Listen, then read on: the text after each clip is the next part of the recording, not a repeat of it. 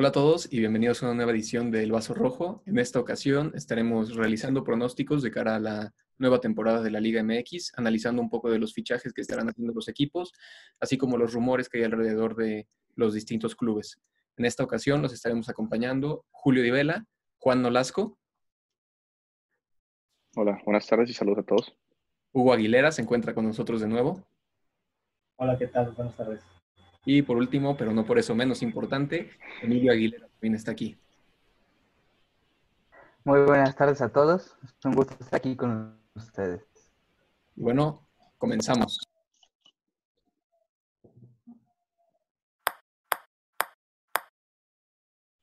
Y bueno, como ya mencioné anteriormente, estaremos hablando de las altas, las bajas y los rumores alrededor de los equipos de la Liga Mexicana. Y me gustaría empezar contigo, Hugo, para ver qué piensas, quiénes serán los equipos que probablemente tendrán un mejor desempeño de cara a esta nueva temporada. Y también considerando este factor del parón que se dio en el fútbol mexicano, el parón obligado, y a lo mejor algunos equipos se habrán podido beneficiar de esto. ¿Qué tienes para decirnos hoy?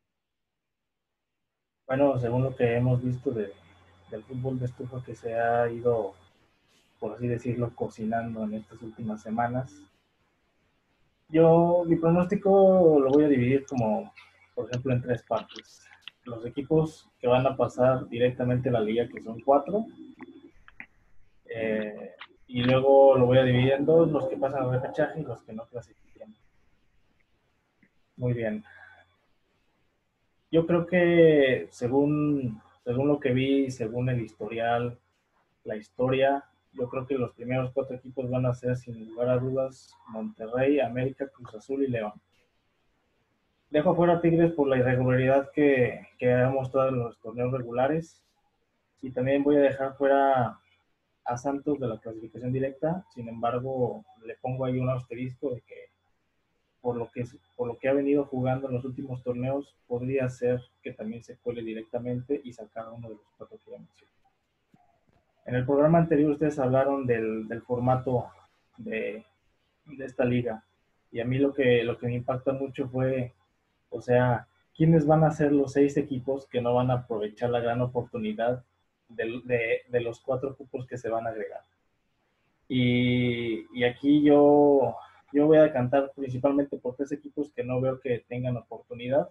El primero es Atlas, por la historia reciente, el segundo es Puebla, que, ha mostrado cierta irregularidad en los últimos torneos, ni, bien ni mal, y el tercero me voy a arriesgar por Querétaro, por el hecho de que toda su plantilla se fue, se fue a Cholos de Tijuana, entonces ahorita no ha mostrado ciertas, ciertas ciertos fichajes que le, que le permitan, por así decirlo, defenderse para poder mostrar una buena cara al, al torneo que viene. Bueno, con lo que mencionas del Querétaro, una lástima que hoy no nos pudo acompañar Alfredo, nuestro analista designado del club, pero le mandamos un gran saludo. Y quisiera conocer la opinión que tienen ustedes al respecto de esta situación del Querétaro. El Grupo Caliente vende la franquicia a estos nuevos dueños, pero se reserva la carta de, si no me equivoco, nueve jugadores muy prometedores que tenía el Querétaro y los transfiere a Cholos de cara a la nueva temporada. Entonces, ¿qué piensan ustedes con respecto a este? Pues es parte de este problema de, las nuevas propiedades de la venta de franquicias.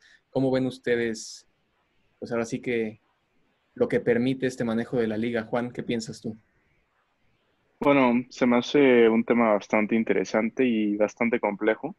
Eh, sin embargo, además de esas nueve joyitas, por así decirlo, que se están yendo a Cholos, se me hace que Cholos se está reforzando no solamente como para verlo siempre en media tabla, así siendo un poco inconsistente, sino que ya lo veo con una propuesta más seria, ¿no? Como que ya no solamente quiere estar en el fútbol mexicano, sino como que ya quiere dar un pasito más, hacerse notar. Y bueno, ya veremos si se puede colar ya sea a los cuatro primeros o a la mini liguilla que planean hacer e inclusive sorprendernos con un segundo título. Tú, Emilio, ¿qué piensas eh, sobre toda esta temática del manejo de la liga, lo que se ha venido dando en estos últimos días, tanto en cuestión de franquicias como en cuestión de formato? ¿Cómo ves tú esto? Y también de paso coméntanos un poco cuáles son tus pronósticos de cara a esta nueva temporada. Bueno, eh, para empezar, estoy de acuerdo con Juan. Creo que Solos puede dar una gran sorpresa. Y pues también me da lástima del Querétaro, ¿no? Eh, me estoy volviendo un poco aficionado por andar viviendo en esa bella ciudad, pero yo creo que no, no va a llegar lejos el Querétaro, como lo va a llegar a ser Cholos. Y de la, del nuevo formato de la Liga MX, no estoy de acuerdo.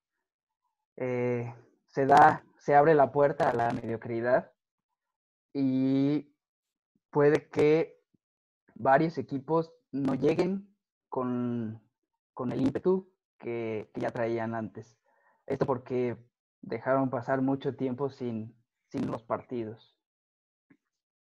Sí, eh, hablando de eso, quisiera agregar que, bueno, si de por sí con la liguilla hay varios equipos que ya estaban clasificados una o dos jornadas antes, entonces para no arriesgar jugadores, pues ponían ya su equipo B, o por así decirlo, en las últimas jornadas, y llegaban a liguilla fuera de ritmo. Entonces no me imagino cómo va a ser ahora, que si ya están calificados y todavía tiene que pasar el tiempo para que pase esa liguilla, o sea, van a estar completamente, porque puede que no solo sea como un beneficio, sino que también pueda perjudicar el proceso que estos lleven, ¿no? Y dejar a los otros con más ritmo de juego en ese tiempo. Ahora, Juan, tú especialmente eres nuestro experto de, del fútbol del norte, especialmente de los Rayados de Monterrey. Y quisiera preguntarte, en el caso de este equipo, han registrado ya tres bajas de cara a la siguiente temporada y, si no me equivoco, una alta oficial que sería Hugo González, que regresa al equipo después de su paso por el Necaxa, mientras que Barovero, Mangioni y Basanta han salido del club. Entonces, ¿cuál crees que sea la estrategia de cara a la próxima temporada? ¿Qué crees que vaya a pasar con Rayados? Y también, pues, platícanos un poco qué opinas de los demás equipos, quiénes crees que estarán beneficiándose de, este nuevo formato y cuáles son tus pronósticos. Bueno, estas bajas la verdad son, son importantes, son, son jugadores que venían marcando una pauta en el equipo de Rayados en posiciones donde últimamente había habido fallas, ¿no? en finales perdidas. De hecho, esas posiciones que remarcadas en especial Banjoni, lateral izquierdo y portero, eh, Barovero, son las que más fallaron y que nos costaron títulos. Yo espero, yo no espero fichajes importantes como lo hemos visto de Rayados en otros torneos. Por lo mismo, esta crisis es completamente entendible. Hugo González, la verdad, veo que la afición, incluyéndome, no le tiene mucha fe, pero hizo un buen desempeño en Necaxa y a ver qué tal, ojalá nos pueda sorprender bien. Y bueno, sobre los demás equipos, eh, siento que Querétaro puede ser el nuevo Veracruz, ¿no? Con todo lo que le están desarmando, puede que sea un torneo donde ni siquiera puedan ganar un juego y la verdad no me sorprendería. Mazatlán, yo no lo meto en la liguilla ni en el repechaje. Yo creo que los equipos más importantes van a ser, como mencionaba mi compañero, pues el América, Cruz Azul, no estoy tan seguro por todos los temas internos que están pasando en este momento. Metería rayados ahí también, si es que logran pues tomar el camino que deben con Antonio, Antonio Mohamed. Y bueno, yo creo que Santos también es, es un posible candidato que viene jugando bien, es, es un equipo de perfil bajo, pero que siempre está en los primeros lugares. Ahora, Hugo, en el caso de Pumas también hemos visto ya tres bajas confirmadas que son Pablo Barrera, Malcorra y Cabrera. La verdad es que en las últimas temporadas estos jugadores quizás no habían sido tan brillantes, se fueron apagando tal vez un poco. Malcorra tuvo en algunos momentos un rol importante con el club, lo mismo que Barrera, pero el mismo caso con las altas, ¿no? Muy, muy pocas altas por el momento y Turbe regresa de su paso por Pachuca, pero la realidad es que no ha dado lo que se esperaba de él, entonces ¿Qué crees que le espera a Pumas esta temporada? También hay algunos rumores de que Alan Mozo, que es un joven muy talentoso por la banda derecha de su defensa, podría ir al Galatasaray.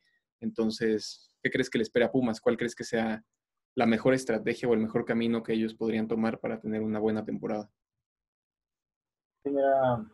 Tanto Cabrera como Malcorra ya no eran titulares en el equipo. eran más banca que, principales piezas para, para el once titular. Y sí, como dices, tanto Malcorra como Pablo Herrera tenían destellos. Recordemos que yo quería Malcorra contra el América en esta que, ya. Por ahí Pablo Herrera, que pues, era titular, pues sí llegaba por momentos a desenvolverse bien. Y por ese lado no veo que sean bajas tan sensibles.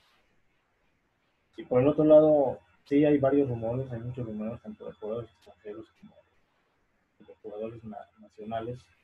Y por ahí también escuché el rumor de que querían contratar por ahí un portero. Si, si, mal no recuerdo, Sosa, el portero de Morelia, ahora de Mazatlán, estaría por allí en la posibilidad de llegar a Pumas. Yo por ese lado lo veo como una buena opción por el por la irregularidad, irregularidad que ha mostrado este, el Pollo Saldívar y, y, esto le podría, bien, le podría venir bien a, a, Pumas en la portería. Por otro lado, pues no, no creo que le alcance llegar a los primeros cuatro en el torneo regular. Yo creo que va a estar, va a estar en el repechaje. Tampoco no creo que sea de los que estén eliminados. Yo creo que va a quedar entre el, entre el quinto lugar y el doceavo. En el caso de la portería que mencionas, también habían algunos rumores de Franco Armani, ¿no? Llegó a escuchar un poco la posibilidad de que Franco Armani llegara, pero la realidad es que es una carta muy, muy cara para que está pues acercándose a los últimos años de su carrera, ¿no? Al final de cuentas es un portero de garantía, es un portero que ha sido mundialista con la selección argentina y que quizás sería una buena opción, pero como mencionas, la cuestión de Sosa sería algo que, que se podría ver debido a la situación que está viviendo con el cambio de franquicia, ¿no? Personalmente a ti, ¿cuál, cuál portero te gustaría más para que, para que llegara a reforzar esa área que, como bien mencionas, es el punto débil de los Pumas? A mí me gustaría que llegara Franco Armani por la trayectoria que ha tenido allá en Argentina, eh, pero tampoco no veo a Sosa como una mala opción. Eh, tuvo buenos ratos con, Morelia y siento que que, tiene muchísima mejor regularidad que, el pollo salido. Tú, Emilio, en el caso de, las Chivas del Guadalajara, vamos, eh, creo que tienen una plantilla fuerte, jóvenes mexicanos con mucha proyección, pero quizás no han podido tener su máximo potencial. ¿Cómo ves, ¿Cómo ves a las Chivas de cara a este nuevo torneo? Sí es, Julio, pues por el momento no hay bajas confirmadas, hay posibles bajas, como es el caso de Uriel Antuna, Raúl Gudiño, José Macías o Javier López. Y como altos tenemos ahora a Ángel Saldívar, que viene del Puebla. Yo creo que mm, estos jóvenes tienen la capacidad de llegar pues a los primeros cuatro, pero últimamente al Guadalajara le ha costado mucho trabajo entrar a las liguillas. Entonces puede que quede a media tabla. No creo que no creo que quede eliminado, pero tampoco, como dijo Hugo con el Pumas, no creo que tampoco entre a los primeros cuatro.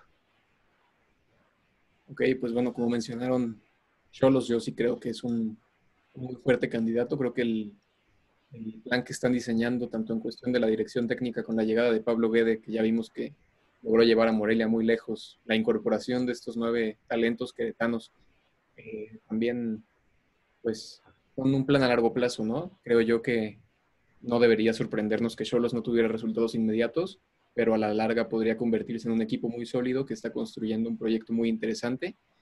Y en el caso de Monterrey, Juan, también me queda una duda. ¿Cómo crees tú el club se pueda reponer después de los resultados de la temporada pasada? O sea, vienes de ser campeón, después es el torneo y con mucho trabajo empiezas a sacar los partidos adelante, muchas derrotas, eh, posiciones muy bajas en la tabla. Eh, ¿Cuál crees que sea la estrategia que se tenga que tomar o a qué crees que se dio ese cambio tan radical en el desempeño del equipo si básicamente no se movieron muchas piezas salvo la salida de Rodolfo Pizarro? Sí, bueno, eh, yo creo que es una palabra muy usada en, en, fútbol, campeonitis, ¿no? Es algo que pasa, inclusive con, cuando quedas campeón del mundo. Hemos visto como Italia y Alemania, inclusive España, al siguiente mundial no pasan de fase de grupos. Y la verdad es que es algo que como aficionado te duele, pero al momento de tú cuenta que con ese equipo te está yendo mal, pero si te regresas dos o tres meses, fuiste campeón, te das cuenta que también es cuestión de actitud, ¿no? También es mucha psicología, algo de haber pasado ahí, y yo creo que con un debido entrenamiento eh, sí se puede retomar, porque está en una de las, es una de las plantillas más caras dentro de México y, y nadie duda del talento que tienen dentro del equipo. Pero bueno, la mentalidad es algo que ha pesado últimamente. Hemos tenido crisis de penales, de que no se meten penales en todo un torneo y al final ya, pues eso ya se pasó, como vimos también en el Mundial de Clubes, la actuación que tuvieron. Entonces, calidad sabemos que hay. Solamente es cuestión de actitud y también salir de la zona de confort, ¿no? Ahí es donde es el problema y a ver cómo Mohamed puede afrontar esto y si no, pues necesitará otra alternativa. Y en el caso de su rival de ciudad, de los Tigres, tienen a Leo Fernández que refuerza el ataque. ¿Crees que, ¿Crees que el equipo por fin vaya a dejar esa clásica pues mediocridad, por decirlo de alguna forma, de llevar un torneo muy, muy plano, muy, muy lento y despegar al final? ¿O crees que Tigres logra explotar ese potencial? Bueno, yo lo he dicho ya varias veces, es algo que comento muy seguido, el equipo de Tigres es muy viejo, es muy viejo. Eh, Leo Fernández claramente es alguien joven, pero solamente si cambias una de las piezas que hay, va a seguir teniendo el mismo funcionamiento. El sistema que Tigres tiene ya todos lo conocen, por eso cada vez les cuesta más ganar partidos y además vimos que hubo polémica para traer a Leo Fernández de vuelta sabiendo que Tigres tenía su carta, ¿no? Entonces, también es por qué los jugadores no quieren regresar o por qué hay, tan malos comentarios en torno a este equipo, ¿no? Ya hemos visto también a, a Miguel, que lo sacaron de la dirección por temas ahí un poco sensibles, entonces hay que estar atentos, hay que, hay que ver qué está pasando dentro porque algo, algo huele mal y esperemos pues por el bien del fútbol mexicano e inclusive el fútbol en la ciudad de Monterrey, todo esté bien y seamos siendo pues equipos competitivos que estén en los primeros lugares. Y bueno, antes de cerrar, para despedirnos ya, me gustaría conocer su opinión sobre la propuesta del mini torneo que organizó TUDN. Los ponemos un poco en contexto. Este mini torneo es una propuesta que organizó esta cadena televisiva en el cual estarían invitados a participar los equipos que son transmitidos por ella, que son América, Chivas, Cruz Azul, Pumas, Toluca, Tigres y Necaxa. Ah, bueno, también Juárez. Y de igual forma se está considerando la posibilidad de invitar algunos otros equipos. Este torneo se llevaría a cabo en dos sedes, que serían CEU y el Estadio Acron de Chivas en Guadalajara. Y tendría como fecha propuesta para iniciar el 4 de julio con una duración de dos semanas. Eh, se supone que esto se hace con la intención de reactivar un poco la economía del fútbol mexicano pero quisiera saber ustedes cómo creen que se vea reflejado esto en lo futbolístico, porque a mi parecer es poner a los jugadores en cierto riesgo innecesario antes de iniciar el torneo, quizás a lesiones. Sí, podría ser tener ciertos beneficios en la cuestión del ritmo y la forma física, pero también estarían corriendo ciertos riesgos con las lesiones. Entonces, no sé ustedes qué, qué piensen sobre esta propuesta. Mira, lo que yo opino es que los jugadores no vienen jugando desde marzo. Y no van a jugar hasta julio. Entonces yo vería esto como, pues yo si fuera uno de los equipos de QDN, lo vería como una pretemporada de cara al, torneo. o sea, está bien para, para, pues, para que los futbolistas hagan ritmo primero que nada y no, no lo veo como, como un riesgo de, lesiones por, por, lo mismo, no, no tiene actividad desde, desde hace mucho tiempo prácticamente. Yo creo que eh, pues este pequeño torneo sí les va a servir. Por lo que dijo Hugo, se van a los jugadores no juegan desde marzo, entonces tienen que activarse de alguna manera y creo que es más riesgo entrar de lleno al, a la Liga MX. Incluso se pueden lesionar en esta en este en este torneo o se pueden lesionar en la jornada 1 de la Liga MX. El riesgo está siempre. Bueno, yo la verdad eh, no estoy de acuerdo con este torneo. Siento que forzan a los equipos a hacer algo que no necesariamente tienen planeado y por el hecho como de Televisa de tener los equipos, pues dice, pues o quieran o no, pues van a estar, ¿no? Siento que cada quien tiene que tomar sus medidas para la pretemporada. El hacerlo en dos sedes, pues bueno, nosotros no estamos eh, en Europa, nosotros no estamos preparados todavía con esta pandemia para estar haciendo eventos como este. Sabemos que se tiene que reactivar la economía, pero ¿a costa de qué? ¿No? Sirve como pretemporada, pero yo creo que se le tiene que dar la libertad a los equipos de ver cómo ellos van a, hacer su pretemporada, sus riesgos, porque el hecho de que Tigres vaya a Guadalajara o a CEU, pues también es un riesgo, ¿no? Yo no estoy de acuerdo, siento que es todavía muy temprano para hacer, ya pensar en esto, viendo la situación actual del país, pero bueno, son opiniones y puede que al final termine beneficiando a sus equipos. Y ya para cerrar, me gustaría rápidamente que cada uno de ustedes me diga a quién ven como campeón, quién creen que sea la sorpresa del torneo y quién va a ser el último lugar. Empezamos contigo, Juan. Bueno, yo creo que el campeón va a ser Rayados, obviamente. El último lugar va a ser Querétaro sin ninguna duda, o Mazatlán, yo creo. Y bueno, como ya lo vengo comentando, yo me quedo con mi sorpresa, que va a ser Cholos. Hugo. Veo de campeón, veo a León. Ha venido haciendo las cosas bien y ya no le falta mucho para ganar otro título. Como último lugar veo a Querétaro, igual por la misma situación. O por ahí Atlas también, uno de esos dos. Y la sorpresa, concuerdo con Juan, Cholos de Tijuana. ¿Tú, Emilio, qué pronosticas? Pues me, encantaría, ¿no? Que el Chivas fuera el campeón, pero podría ser Cholos, que es mi sorpresa también. Podrías darnos una muy gran sorpresa quedando campeón. Y como últimos lugares, pues sí, yo creo que está entre Querétaro, Juárez o Mazatlán. Bueno, yo veo al, al América campeón. América campeón, la verdad la sorpresa, pues creo que todos estamos con la misma, ¿no? Cholos, no me queda ninguna duda que podría ser la sorpresa del torneo, tiene los argumentos necesarios para hacerlo. Y en el último lugar me quedo con Querétaro. La verdad es que creo que es un poco triste el caso de ese equipo porque me parece que venían haciendo las cosas bien con Bucetich, tenían un proyecto muy ilusionante y de repente se acaba, ¿no? Entonces, por más doloroso que me parezca tener que poner ese equipo ahí, pues pongo al Querétaro como último lugar no sé si alguien más quiere decir algo. Y Ahora. ¿Sí? Eh, algo que me gustaría agregar sería el Puebla, que fue un poco demeritado hace en unos comentarios, también podría ser una gran sorpresa, ya que como vimos el torneo pasado, fue de la mejor defensa, si no estoy mal, fue hasta la mejor defensa de lo que iba del torneo. Entonces, bueno, yo también ahí lo veo en el repechaje, inclusive llegando a liguilla. Otra gran sorpresa. Sería, sería interesante ver, también espero que se cumpla. Nunca es, nunca es malo ver a ciertos equipos que no están acostumbrados a ser protagonistas, que de repente den ese tipo de sorpresas. Entonces, pues ojalá que por el bien del fútbol mexicano varios equipos nos den una sorpresa, no solo Cholos. Y esperemos que sea un muy buen torneo para el fútbol mexicano y sobre todo para nosotros, para los aficionados. Muchas gracias a todos por vernos una vez más. Muchas gracias a ustedes tres por acompañarnos en esta edición. Y sin más por hoy, nos vemos con un nuevo video el miércoles. Adiós. Adiós.